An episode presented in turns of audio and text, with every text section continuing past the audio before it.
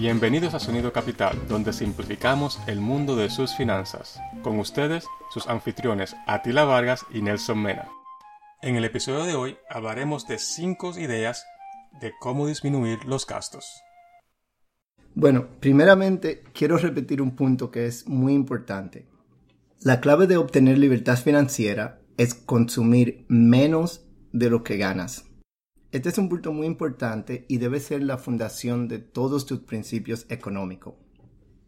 Mucha gente se enfoca en ganar más dinero y en aumentar sus ingresos, conseguir un mejor trabajo, etc. Pero es tan fácil enfocarse en ganar más dinero que se nos olvidan los conceptos básicos. No importa cuál sea tu salario, si gastas más de lo que produces, nunca vas a progresar en este episodio vamos a analizar cinco maneras de cómo disminuir tus gastos. Hay mucha manera de ahorrar, pero por el momento nos vamos a enfocar en cambios que nosotros hemos hecho, los cuales nos han dado buenos resultados. Entonces, dices que tienes cinco formas de cómo disminuir los gastos. ¿Es mejor disminuir los gastos o quizás debamos enfocarnos en cómo ganar más dinero? Son cosas que podemos hacer ambas a la misma vez. Naturalmente, según vayamos progresando en nuestro trabajo, vamos a ganar más dinero, pero mucha gente tiene la tendencia de cuando ganan más, consumen más. Estas son cosas que podemos hacer hoy con el salario que tenemos que nos va a ayudar a rendir ese dinero mucho más. Ok, perfecto. Entonces, ¿puedes decirme uno de los primeros pasos que tomaste cuando decidiste reducir tus gastos? Sí, el primer paso que tomé fue cortar la suscripción de cable. Con el tiempo mi suscripción de cable llegó a costar alrededor de 200 dólares al mes. Entonces fue cuando decidí que no necesitaba tener tantos canales de televisión, lo cual no solamente me costaba mucho dinero, pero también me estaban ocupando demasiado tiempo. Entonces decidí reemplazar la suscripción de cable con una suscripción de Internet y una membresía a Netflix por 12 dólares. La conexión de Internet me costó 60 dólares y obviamente es algo que necesito para poder trabajar desde la casa. Y la suscripción de Netflix costó solamente 12 dólares. Así que en vez de pagar 200 dólares al mes, empecé a pagar solamente 72 dólares al mes. Es un ahorro bastante significativo. Ese ahorro te puede resultar en más de 1.500 dólares al año. Eso suena bien, pero ¿qué sucede con las personas que, por ejemplo, le gusta ver canales de televisión en vivo? Sí, hay bastantes opciones para personas que quieren ver televisión en vivo. Puedes comprar antenas que te dejan ver muchos canales gratis. También hay programas que tú puedes tener una suscripción que no son parte del cable y tú eliges solamente los canales que quieres y son mucho más baratos. Siempre hay diferentes opciones que puedes hacer para disminuir tus gastos en total, pero es algo que cada persona individualmente tiene que decidir de lo que quiere ver y lo que no quiere ver. También creo que se le puede hacer un poco difícil a las personas que, por ejemplo, ven canales o shows específicos y están ahora distribuidos en diferentes servicios. Sí, obviamente si tú quieres ver todos los canales, tal vez suscripciones individuales no sea la mejor manera, pero mucha de la gente que ven solamente ciertos shows bien específicos que están o en HBO o en Showtime, tal vez canales de deporte, esa gente no necesitan tener todos los canales que una suscripción de cable te ofrece. Pueden ver canales a, través del Internet, lo cual incluyen tu show favorito y cuestan mucho menos. Cada persona debe por lo menos mirar a ver cómo tener acceso a esos canales con mejor precio. Bueno, definitivamente es un gran ahorro.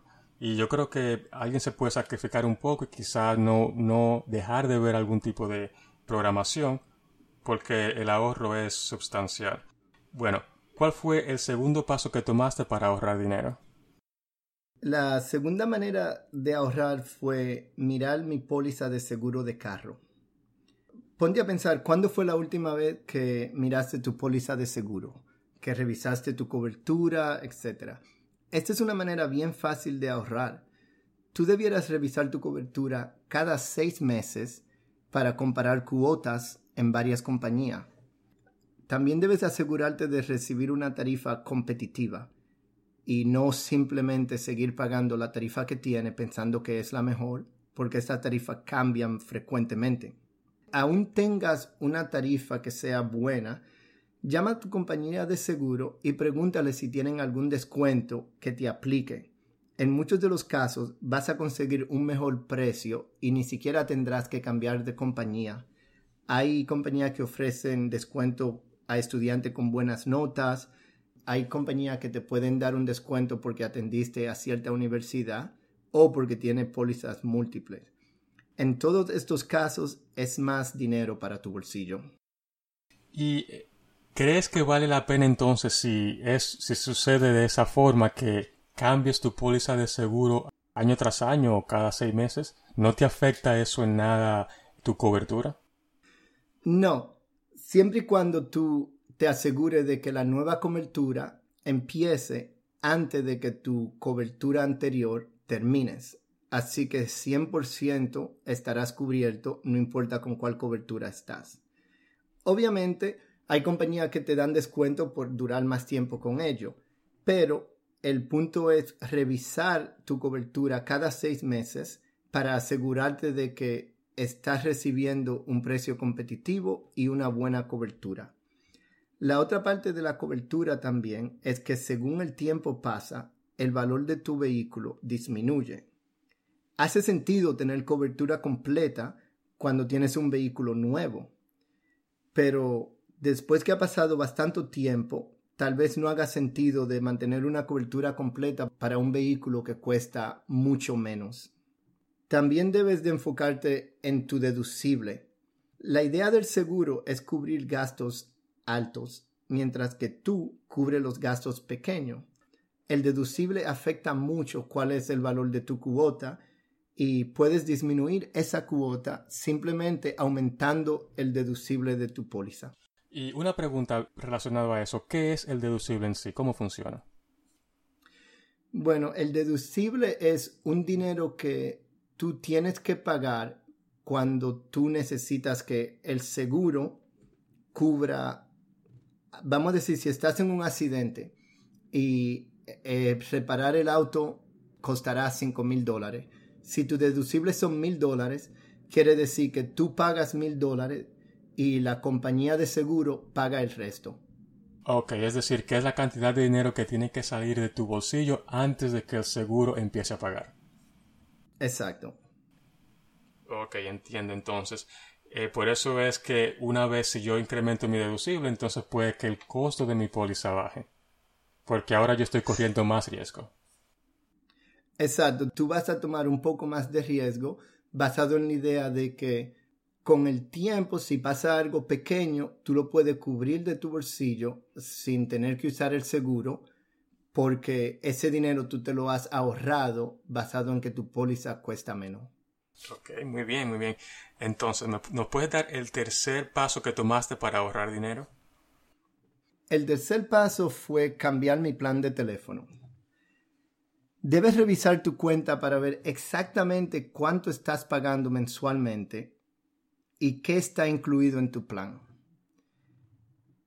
Mira tu uso mensual para ver qué tanto necesitas. Por ejemplo, en mi caso yo tenía un plan de datos ilimitado. Pero resulta que yo solo usaba uno o dos gigabytes de data al mes. Entonces, ¿para qué estaba pagando un plan ilimitado si nunca lo usaba? Así que cambié a un plan que se alinea mucho mejor con la cantidad de datos que necesito. En mi caso, ese plan me estaba costando 103 dólares al mes y yo lo cambié a un plan que me da suficiente dato por la mitad de precio, 51 dólares al mes. La mayor parte del día, como estoy conectado a Wi-Fi, sea en el trabajo o en la casa, en realidad no uso data. Así que no necesito estar pagando por algo que no uso. Yo creo que también hablando de eso, quizás eh, alguien debería de planear un poco más el uso y así necesitaría mucho menos eh, datos durante el día. Sí, algo que yo hago si voy a escuchar un podcast, eh, yo lo bajo cuando estoy conectado a Wi-Fi y así si lo necesito usar mientras estoy en la calle, ya la información está en el teléfono, así que no me cuenta. Pero también hablando un poco más en general con eso de, de los planes de teléfono, sabes que obviamente cada compañía de teléfono les interesa que uno consuma más y hay ahora diferentes servicios que te incluyen o te, o te agregan extra por un claro, por un costo extra, como esto de, de planes de seguros o suscripciones, etcétera. ¿Qué opinas de esos? Sí, eso, eso es algo también bien interesante porque hay muchas personas que siempre cogen plan de seguro en caso de que el teléfono se les rompa o se le pierda. Este es un caso bien individual. Si eres el tipo de persona que pierde el teléfono o rompe la pantalla frecuentemente, ese puede ser un dinero bien gastado. Pero si no es un beneficio que usas regularmente, puede ahorrarte ese costo. Yo nunca he perdido mi teléfono, nunca se me ha roto la pantalla y nunca le he puesto seguro. Incluso yo ni siquiera le pongo un protector al teléfono. Pero tú tienes que saber si tú eres el tipo de persona que se te olvida dónde deja el teléfono o si, o si no. Entonces, basado en eso, puedes saber si necesitas ponerle seguro a tu teléfono o no. Pero también creo que hay otro punto en eso, que eh, obviamente la tecnología ha mejorado y creo que ahora mismo las pantallas de estos teléfonos son mucho más resistentes a que se rayen o se rompan, etc. Es decir, quizás se necesite aún mucho menos estos servicios. Sí, también puedes ahorrarte, si, tienes miedo de que se te dañe la pantalla, puedes simplemente ponerle un, cover arriba de la pantalla que, que te ayude a mantener la pantalla en mejor estado y así no tienes que pagar el costo mensual que requiere un plan del teléfono completo. Y estos planes que te ayudan a cambiar el teléfono, no sé, cada año, cada seis meses, no sé cuáles son los, más recientes. Bueno, esa es otra forma donde uno puede ahorrar bastante dinero, porque tú no necesitas cambiar el teléfono cada seis meses o cada año. En realidad, cada vez que sale un teléfono nuevo, tú no necesitas cambiarlo la mayoría de personas no necesitan tener el último teléfono porque los cambios internos del teléfono son muy mínimos. Así que cambiar el teléfono solamente cuando lo necesites es una buena manera de ahorrar. Y hoy en día un teléfono te puede costar 600 a 1200 dólares. Así que esperar a que necesites un teléfono nuevo para cambiarlo es una buena manera de ahorrar. Bueno, yo en eso sí no opinaría, porque eso de tener el último teléfono de la moda es casi una experiencia religiosa. Es decir, que mejor no, no opino en eso. Pero nada, entonces, ¿cuál fue la forma que ahorraste o decidiste ahorrar número cuatro? La forma número cuatro fue en los restaurantes. Como había mencionado anteriormente, comer en la casa es mucho más barato y mucho más saludable que comer en la calle. Es bien fácil comer en restaurantes frecuentemente porque no tienes que hacer nada, tú simplemente vas, coges la comida que quieres, come y te vas. Pero esa es una proposición bastante costosa. El peligro está en que individualmente los precios de la comida no son tan altos pero cuando tú empiezas a incluir un aperitivo, cuando empiezas a incluir una bebida, los taxes, la propina, entonces te das cuenta de que no es tan barato como pensaba. Una buena manera de ver qué tanto estás gastando en restaurante es examinar tu tarjeta de crédito a ver cuánto ha gastado en los últimos tres meses. Yo por lo general uso los restaurantes como una forma de salir a divertirme un evento especial o como un momento para compartir con amigos o familia. No lo, no lo utilizo como manera diaria de comer. Es importante mantenerte dentro de un presupuesto y hacer un hábito de comer en la casa lo más posible. Así podrás engordar tus ahorros y no tu cintura. bueno, otra opinión que no, que no voy a tomar. Si te quería preguntar acerca de algo es que ¿Qué ocurre con las personas, por ejemplo, que no tienen suficiente tiempo para cocinar en casa o preparar comida por adelantado? Bueno, estas son reglas generales que yo he usado para disminuir mis gastos. Obviamente no le van a aplicar a todo el mundo, cada quien tiene una situación diferente. Pero yo estoy seguro de que con un poquito de esfuerzo, cada persona puede ahorrar un poco más. Hay gente que no tiene tiempo simplemente para cocinar todo toda la noche. Así que tarde que temprano tiene que comer afuera y esto es aceptable siempre y cuando tú te mantengas dentro de tu presupuesto. La idea que tiene que tener en mente es que tú tienes una cantidad de dinero limitada. Entonces, dependiendo qué tanto tú gastes, por ejemplo, en un restaurante, eso va a limitar qué tanto dinero te queda para ahorrar. Al final del día es todo un sacrificio. Es decir, que puede ser que necesites sacrificar una hora de sueño para poder ahorrar dinero. Exacto. Te quería hacer una pregunta un poco relacionada a esto también. ¿Qué, opinas de estos servicios que existen en el que uno ordena eh, y le llega por correo todos los ingredientes y todo lo que necesita con las instrucciones, etcétera, de cómo cocinar eh, una o dos comidas, no sé cuál, depende de las que uno decida ordenar? Sí, yo mismo he tratado par de servicios así y para mí son bien convenientes.